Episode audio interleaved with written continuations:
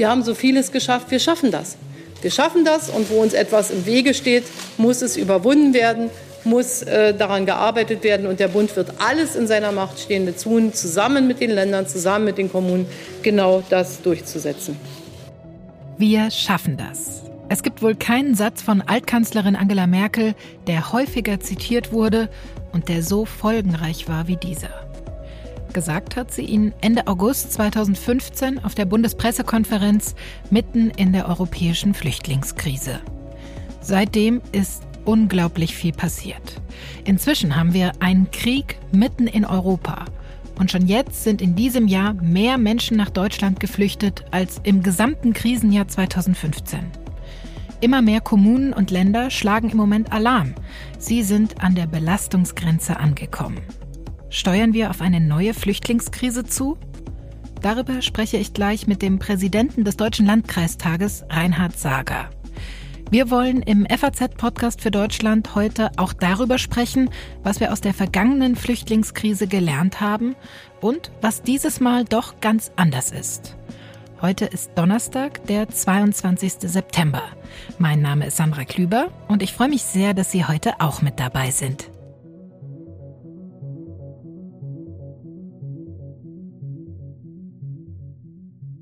Über eine Million Menschen sind bis jetzt in diesem Jahr nach Deutschland geflüchtet. Die große Mehrheit von ihnen stammt aus der Ukraine, aber auch die Zahl der Flüchtlinge aus anderen Ländern steigt im Moment.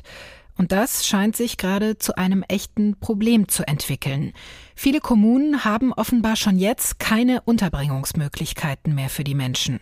Und es wird erwartet, dass im Winter die Zahl der Kriegsflüchtlinge noch einmal deutlich steigen könnte.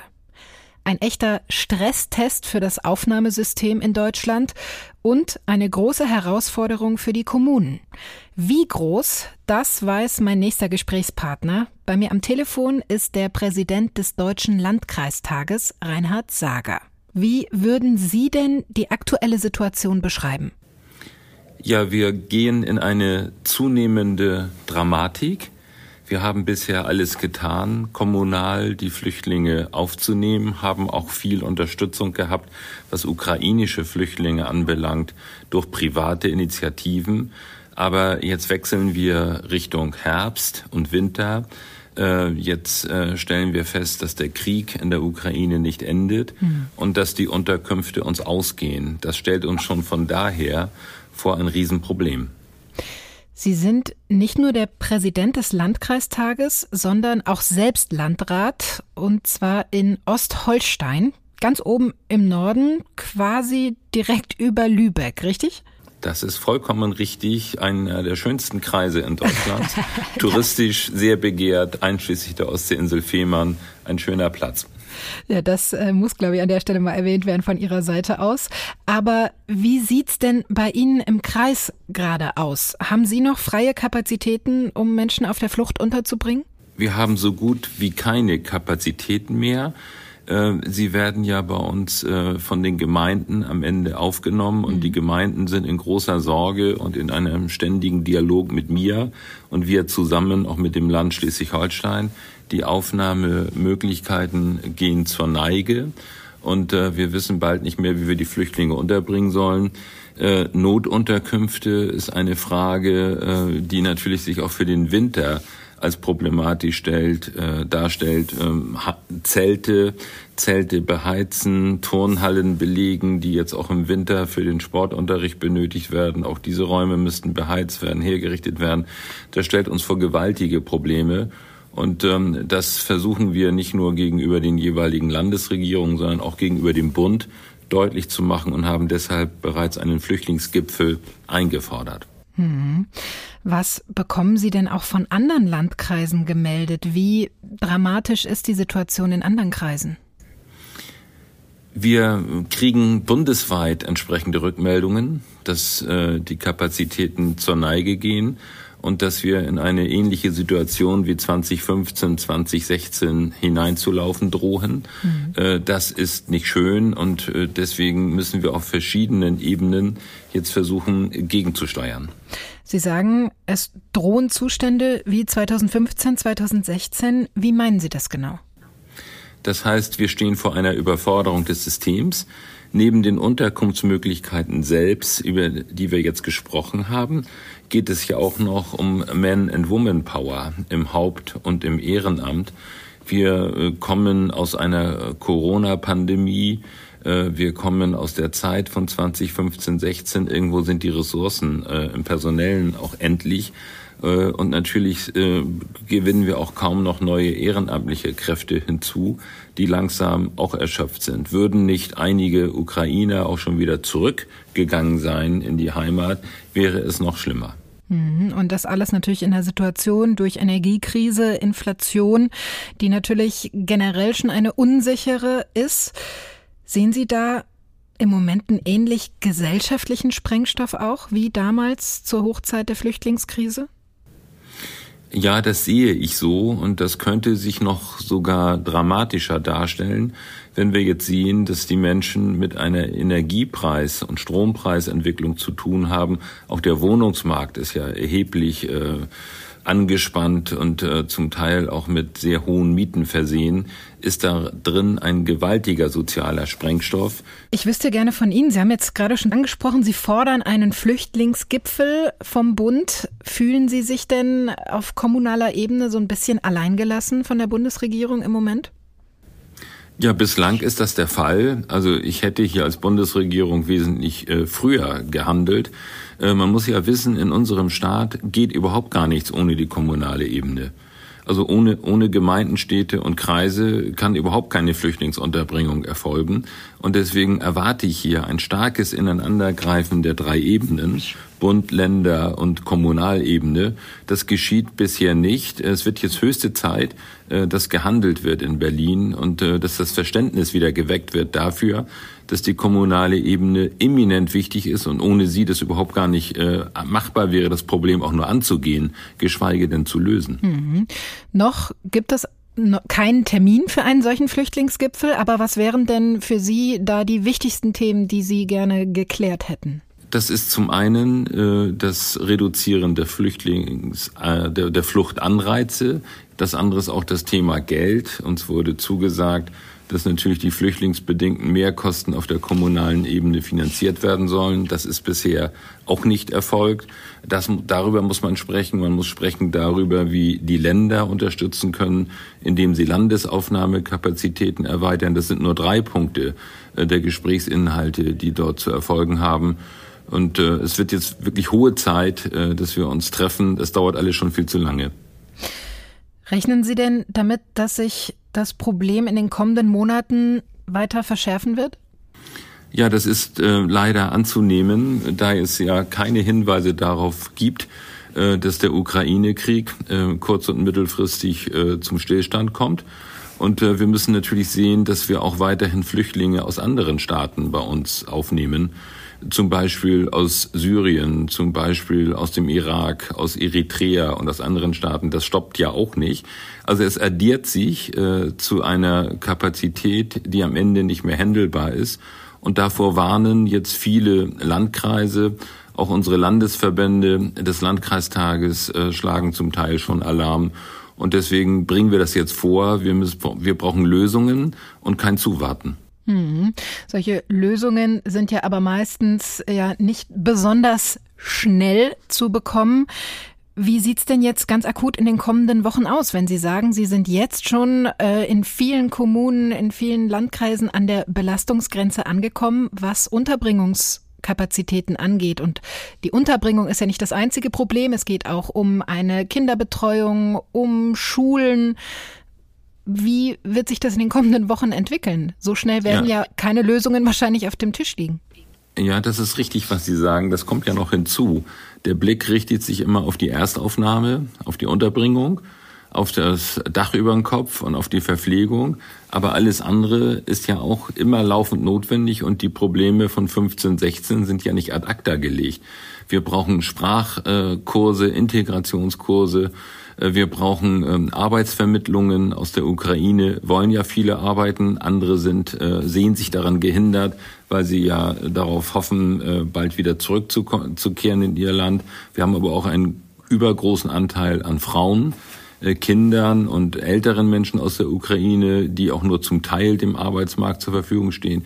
Also es addieren sich die Probleme, die wir auf der kommunalen Ebene zu lösen haben. Und umso dringender ist es, dass wir jetzt ähm, ineinandergreifend Bund, Länder und kommunale Ebene sich abstimmen und das entsprechend auch gehandelt wird. Ich denke, darauf haben wir einen Anspruch, aber auch die Menschen, die zum Beispiel in der Flüchtlingsbetreuung, in der Flüchtlingsaufnahme und Versorgung tätig sind. Ja, da sprechen Sie auch noch einen ganz wichtigen Punkt an, den ich zum Abschluss auch noch gerne mit Ihnen besprechen würde. Äh, seit Ausbruch des Krieges in der Ukraine gab es ja auch eine wahnsinnige Unterstützung von privater Seite. Sehr, sehr viele Menschen aus der Ukraine sind in privaten Unterkünften untergekommen. Wie ist denn da die Situation? Kann man sich da weiter in Anführungsstrichen drauf verlassen von kommunaler Seite aus, dass das einfach auch noch ein Notnagel ist, den man hat zur Unterbringung?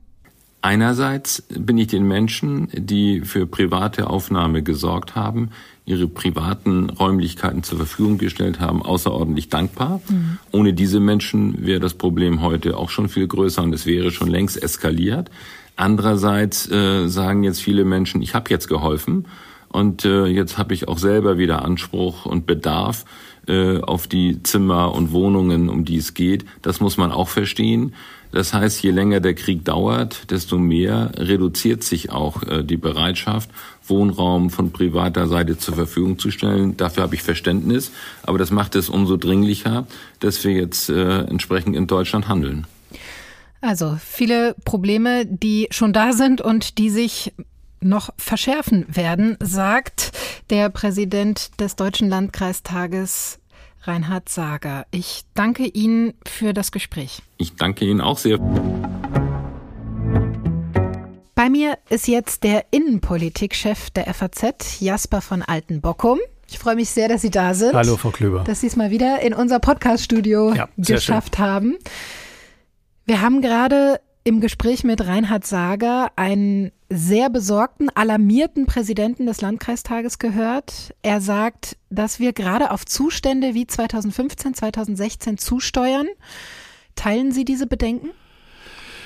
Also ich glaube, man muss, äh, muss Herrn Sager schon, schon Glauben schenken, weil er eigentlich einen ganz guten Überblick hat, äh, was in den ähm, Kreisen und auch in den Städten äh, sich tut. Und äh, ich glaube, diese Warnung bezieht sich vor allem darauf, ähm, also das ist sicher eine frühzeitige Reaktion. Äh, ich glaube, er würde sich nicht melden, wenn äh, das Kind schon im Brunnen ist.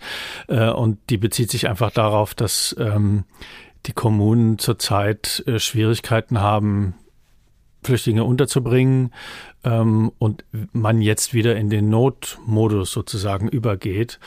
Äh, und da haben wir alle die Fragen wieder, die sich auch 2015 gestellt haben. Verteilung, Unterbringung, Finanzierung etc. pp sieht alles danach aus, dass es jede Menge Gesprächsbedarf gibt. Das ist ja auch eine äh, Forderung, die Herr Sager äh, im Gespräch gerade formuliert hat. Es brauche dringend einen Flüchtlingsgipfel jetzt äh, Richtung Herbst. Das Ganze wurde jetzt nochmal verstärkt in der Forderung und zwar wurde jetzt ein Brief verfasst vom eben dem Deutschen Landkreistag gemeinsam mit dem Deutschen Städte- und Gemeindebund.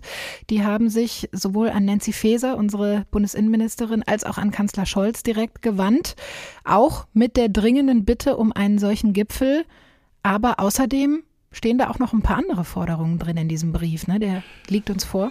Ja, ich glaube, die, die, wie soll ich sagen, der, der, die, die Sprengkraft dieses Briefes liegt darin, dass die beiden Geschäftsführer die Gesetzgebung des Bundes kritisieren. Äh, und das bezieht sich auf das, was ähm, die Koalition vorhat, nämlich äh, um den Fachkräftemangel in Deutschland ähm, zu, zu beheben, äh, wollen sie ja das äh, Aufenthaltsrecht und äh, das Einwanderungsrecht nochmal reformieren. Äh, und da sagen sie, das schafft Pull-Faktoren, also macht Deutschland nochmal attraktiver für auch für Migranten, die jetzt nicht unbedingt auf den Fachkräftemarkt äh, strömen, sondern einfach hierher kommen, um, um ihr äh, eine bessere Zukunft zu suchen. Ähm, und das käme dann sozusagen auf das noch drauf, was wir derzeit haben. Und da fordern sie die Bundesregierung eigentlich relativ äh, ungestüm auf, das zu lassen. Mhm, also ganz schön harte Forderung, die da formuliert Das ist schon eine oder? ziemlich harte Forderung, würde ich sagen, ja. Wie schätzen Sie die ein? Ich glaube nicht, dass die Koalition sich davon beeindrucken lassen wird. Äh, aber ich glaube, das untermauert, äh, vielleicht ist es auch so gedacht, das untermauert so die, ähm, die Nervosität, die da in den Kommunen herrscht, weil man da nicht weiß, was jetzt auf äh, einen zukommt. Und man hat, glaube ich, ich meine, das ist noch nicht so lange her, man hat, glaube ich, schon noch die Erfahrung im Hinterkopf, dass damals äh, dass, dass man der mehrere Monate lang die Lage überhaupt nicht mehr kontrolliert hat. Ich glaube, so dramatisch ist es jetzt noch nicht, aber das kann natürlich kommen. Wenn wir hier über so ein Thema sprechen, über Verteilmechanismen, über Statistiken, Zahlen, da verliert man manchmal fast ein bisschen aus dem Blick, dass wir hier natürlich über Menschen sprechen und über ganz, ganz viele Schicksale und persönliche Geschichten. Und ich habe heute stellvertretend vielleicht für all diese vielen Geschichten mit Natalia Drost gesprochen. My name is Natalia Drost. Sie kommt aus der Nähe von Kiew und lehrt an der Uni in Kiew. Uh, Wenige Tage nach Kriegsausbruch ist sie mit ihren beiden kleinen Kindern und ihrer Mutter aus der Ukraine geflohen und lebt seitdem in Südhessen in Seeheim. And my mother So four of us, we arrived the 8th of March. Sie hat das große Glück, dass ihr großer Sohn hier jetzt schon zur Schule geht und sie hat auch einen Betreuungsplatz für ihr kleines Kind bekommen. Und sie konnte als Akademikerin tatsächlich schon kurz nach ihrer Ankunft als Gastdozentin arbeiten. Ab Oktober wird sie sogar einen eigenen Kurs leiten an der Uni Mainz.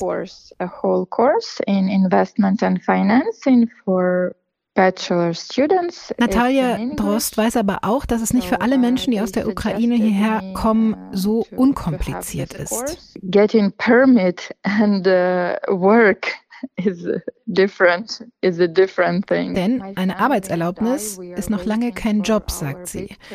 Sie hat mir erzählt, dass es für manche einfacher ist und für andere deutlich schwerer Arbeit zu finden. Fachkräfte, die nicht zwingend Deutschkenntnisse brauchen, die hätten es ihrer Erfahrung nach relativ leicht, genau wie Menschen, die Hilfsjobs suchen. Um, I never dreamt about immigration, so of course I'm Klar ist für sie, wie für viele ihrer Bekannten, dass sie zurück in ihre Heimat möchte, sobald es wieder möglich ist somewhere there. It's uh, paused. And now I, it's, it's sie sagt, ihr Leben sei gerade pausiert. Aber in der Zwischenzeit will sie beruflich und persönlich einen Beitrag leisten. that I will not go back. Rockets are flying all over the country. My family and I, we are waiting for our victory. And of course, I want to go home. And, uh, but meanwhile, when I'm here, of course, I would like to contribute both to my professional development and personal, and of course, to this uh, beautiful country which hosted so many people. Das war ein persönlicher Einblick von Natalia Drost und sie hat ja auch gerade davon gesprochen, dass sie dankbar ist, dass Deutschland so viele Menschen aufgenommen hat. In diesem Jahr schon jetzt mehr Menschen als damals 2015, 2016. Das Bundesinnenministerium hat mir schriftlich mitgeteilt, dass bis Ende August 993.993 Geflüchtete allein aus der Ukraine registriert wurden. Trotzdem ist die Situation im Vergleich zum Höhepunkt der Flüchtlingskrise damals ja eine völlig andere heute. Und Herr von Altenbockum, ich wüsste gerne von Ihnen, wo sehen Sie denn die größten Unterschiede im Vergleich zu damals? Also ähm, der größte Unterschied ist natürlich, dass das bei weitem nicht zu der politischen Aufwallung äh, und, und nicht zu der emotionalen Stimmung geführt hat, die wir damals erlebt haben. Ähm, zu den Zahlen muss man sagen, das sind, das sind äh, registrierte äh, Geflüchtete, von denen man jetzt nicht weiß, sind sie noch in Deutschland oder ist die Dunkelziffer nicht noch sehr viel höher. Ähm, das liegt einfach daran, dass, dass viele zurückkehren, ohne sich äh, hier abzumelden oder hierher kommen und privat unterkommen. Ich glaube, das, das ist auch ein wichtiger Punkt, dass viele der Flüchtlinge aus der Ukraine hier eben auch Privatanschluss finden, was jetzt in manchen Situationen mittlerweile auch nicht mehr ganz so leicht ist, aber ähm, das ist auch ein großer Unterschied. Das sind ja Das sind ja zehn, hunderttausende vielleicht. Äh, politisch muss man aber sagen, ist, ist es auch deswegen anders, ähm, weil damals ähm, auch, auch rechtlich eine andere Situation war. Es war eine politische Entscheidung, äh, Flüchtlinge aufzunehmen und auch Migranten, die über die Türkei hierher kamen, von denen man dann später sagen konnte, äh, mit dem Türkei-Abkommen, ihr seid eigentlich schon in Sicherheit in Flüchtlingslagern in der Türkei und Jordanien. Und das ist eben bei den Ukrainern nicht der Fall. Die grenzen nun wirklich direkt an die Europäische Union. Und jeder Ukrainer, der, der die Grenze überschreitet, ähm, da könnte man formalistisch sagen, naja, das ist dann Aufgabe der Ungarn und der Polen, aber da setzt natürlich so eine Art EU-Solidarität ein, sind da tatsächlich ähm, aus der unmittelbaren Nachbarschaft geflohene. Äh, und das, das ist, glaube ich, auch, das trägt dazu bei, ähm, dass das nicht groß, äh, wie soll ich sagen, kritisiert wird oder in Zweifel gezogen wird, ähm, dass man das so machen muss. Mhm. Und? Ich, ich man muss, man wird jetzt sehen, also ich meine, wenn das äh, so kommt, wie die Kommunen das, äh, wovor die Kommunen jetzt warnen, dass man jetzt Notunterkünfte errichten muss und so weiter, und das zieht sich natürlich auch in die Länge. Der Krieg dauert länger, als man vielleicht am Anfang dauert, äh, angenommen hat. Ähm, dann weiß ich nicht, ob dann die Stimmung sich nochmal verändert. Könnte sein, aber ich glaube nicht, dass das äh, so endet wie 2015, 16. Mhm. All das, was Sie jetzt gerade ausgeführt haben, führt ja auch dazu, dass es unterschiedliche Systeme sowohl der Erstverteilung gibt von ukrainischen Flüchtlingen im Unterschied zu anderen Asylsuchenden, als auch gewisse Sonderrechte, die ukrainischen äh, Geflüchteten zugestanden werden. Seit dem Sommer äh, dürfen sie ganz normale Sozialleistungen beziehen hier in Deutschland. Wurde das genau so auch begründet, diese Entscheidung von der Bundesregierung?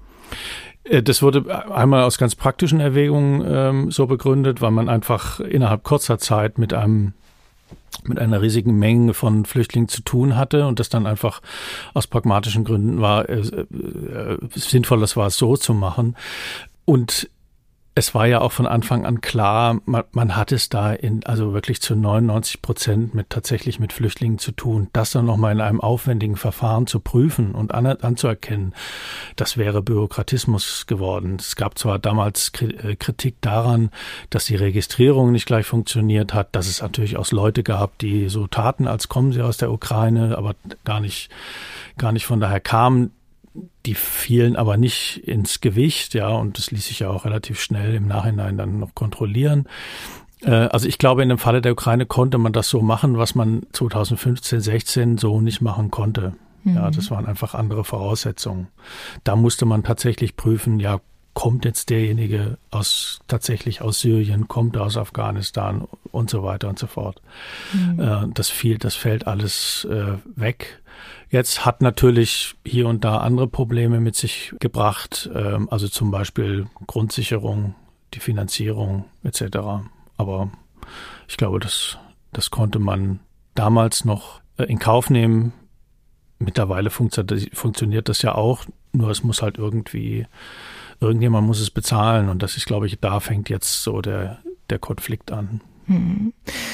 Es gibt ja auch durchaus Kritik daran, dass da in Anführungsstrichen mit zweierlei Maß gemessen wird. Wir hatten hier vor, ich glaube, zweieinhalb Wochen Gregor Gysi zu Gast im Podcast, der sehr scharf kritisiert hat, dass es äh, verschiedene Klassen von Flüchtlingen jetzt gibt in Deutschland und dass das nicht sein kann, dass es da eine unterschiedliche Behandlung gibt. Wie sehen Sie das? Ist da auch ein gewisser, ein gewisses Konfliktpotenzial? Ja, ich würde es nicht so. Natürlich gibt es eine, eine Ungleichbehandlung, aber es wird halt auch Ungleiches ungleich behandelt und so, so muss man es dann auch tun. Also man kann nicht alles über einen Leisten scheren und ich, ich glaube, was Herr Gysi einfach nicht wahrhaben will, ist, dass, ähm, wie gesagt, dass es damals 2015, 16 eine Entscheidung der Bundesregierung war, Flüchtlinge, die schon Zuflucht gefunden hatten in der Türkei und in Jordanien äh, größtenteils, hier in Deutschland sozusagen nochmal den Flüchtlingsstatus zuzuerkennen. Das hat man dann mit dem Türkei-Abkommen eigentlich wieder rückgängig gemacht. Seither gilt die Türkei als sicherer Drittstaat. Ähm, und jeder, der von da kommt, der durchläuft natürlich trotzdem ein Asylverfahren, weil er darauf Anspruch hat. Der hat es aber schwieriger, als Flüchtling anerkannt zu werden. Und das ist einfach ein, auch ein sachlicher Unterschied zur Ukraine. Gibt es denn etwas, was Sie herausgreifen würden, was wir vielleicht aus der Flüchtlingskrise damals gelernt haben? Naja, wir haben damals ist ja sehr viel passiert, mhm. auch danach. Also wir haben da sicher äh, daraus gelernt, wie man möglichst schnell, wie soll ich sagen, eine Integrationsinfrastruktur aufbaut. Ähm, das ist nicht immer erfolgreich, kann auch nicht immer erfolgreich sein, aber das hat man, glaube ich, sehr schnell äh, auch auf den drei Ebenen Bund, Länder und Gemeinden gelernt und davon profitieren wir sicher auch heute. Äh, nur ist, glaube ich, auch, muss man auch sehen, dass die Zusammensetzung der Leute, die aus der Ukraine kommen, halt eine eine ganz andere ist. Also insofern ist auch Ihr Beispiel, das Sie eben gebracht haben, ein typisches. Es ist halt äh, wenn ich das richtig verstanden äh, habe, ist da äh, Frau, Mutter und Kind oder Kinder mhm. gekommen. Mhm. Ähm, das ist ja die große Mehrzahl äh, der Ukrainer, dass es, dass es Frauen mit Kindern sind. Das ergibt natürlich dann Fragen nach ähm, Arbeitsmarkt, nach Schule äh, etc. In der Schule ist damals auch sehr viel passiert, davon profitiert man sicher heute auch. Aber man kann natürlich dann auch nicht immer gleich sofort die richtigen Lehrkräfte äh, aus dem Boden stampfen. Ähm, also insofern ist, ist es doch anders und nicht alles, was man damals gelernt hat, lässt sich einfach eins zu eins jetzt darauf anwenden. Aber ich meine, so ganz allgemein muss man sagen, es hat sich schon sehr bewährt, dass unsere Kommunen relativ frei in ihren Entscheidungen sind, was zu tun ist. Und das, das schafft einfach eine hohe Flexibilität. Und das merkt man jetzt, glaube ich, auch. Es wird ja erwartet, dass die Zahl der Flüchtlinge aus der Ukraine jetzt in den kalten Monaten wieder zunehmen könnte. Aber auch die Flüchtlingszahlen aus anderen Ländern, die nehmen im Moment wieder deutlich zu, oder? Ja, sowohl, ähm, also das größtenteils äh, aus, auf der Balkanroute. Äh, da weiß man nicht so ganz warum. Mhm. Hat es auch mit dem Ukraine-Krieg zu tun oder nicht? Ähm, aber auf jeden Fall ähm, zeichnet sich da wieder ab, dass die meisten über Serbien kommen und Serbien kein Interesse hat, sich um die Leute zu kümmern und dann einfach weiter schickt in Richtung Österreich und oder in Richtung EU. Darauf bezieht sich auch der Brief äh, der, der beiden kommunalen Spitzenverbände, die einfach da wieder sehen, dass da, dass da auch einfach äh, europäisches oder internationales Recht nicht eingehalten wird. Und deswegen leuchten da die Warnsignale. Ähm, und das trägt dazu bei, dass mittlerweile die Asylbewerberzahlen auch wieder relativ hoch sind. Mhm. Gleichzeitig hat dann auch der russische Präsident Putin gestern eine Teilmobilisierung angekündigt. Daraufhin sind zum Beispiel die Flugpreise in Anrainerstaaten durch die Decke gegangen. Also es ist schon zu erwarten, dass ja viele Menschen aus Angst davor eingezogen zu werden, möglicherweise Russland verlassen werden. Ist zu erwarten, dass auch viele Menschen aus Russland nach Deutschland flüchten könnten, je nachdem, wie sich die Situation dort weiterentwickelt? Ja, äh, das ist schon zu erwarten. Ich, ich äh, glaube aber, ich meine, dass sich das bislang auch in Grenzen gehalten wird. Ähm, das ist ja muss man so zynisch sagen, äh, äh Russland sorgt da schon selber dafür, dass die Leute das Land nicht verlassen können.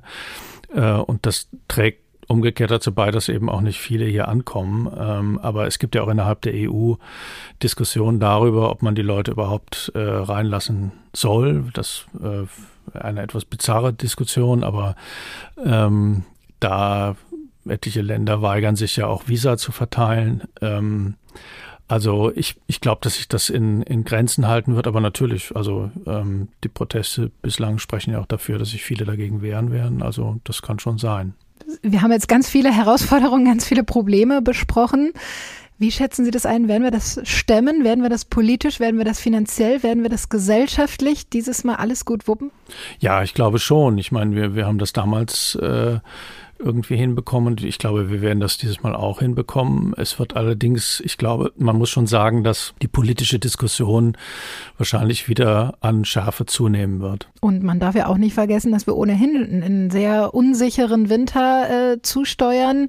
Die meisten Menschen hier in Deutschland sind sehr besorgt, was die Energiepreise angeht, was die Inflation angeht. Das kommt ja in dem Fall jetzt alles noch obendrauf.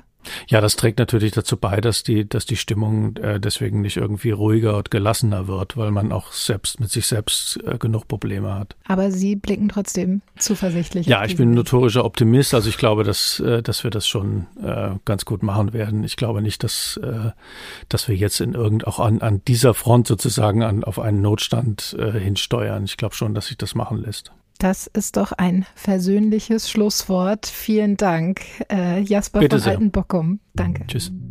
Das war's für heute mit dem FAZ-Podcast für Deutschland. Morgen begrüßt Sie hier mein Kollege Andreas Krobock. Und zwar nicht wie gewohnt aus Frankfurt, sondern aus Berlin. Dort trifft er den ukrainischen Botschafter Andrei Melnik. Das verspricht also auch eine sehr spannende Sendung zu werden. Ich verabschiede mich für heute und sage vielen Dank fürs Zuhören. Machen Sie es gut.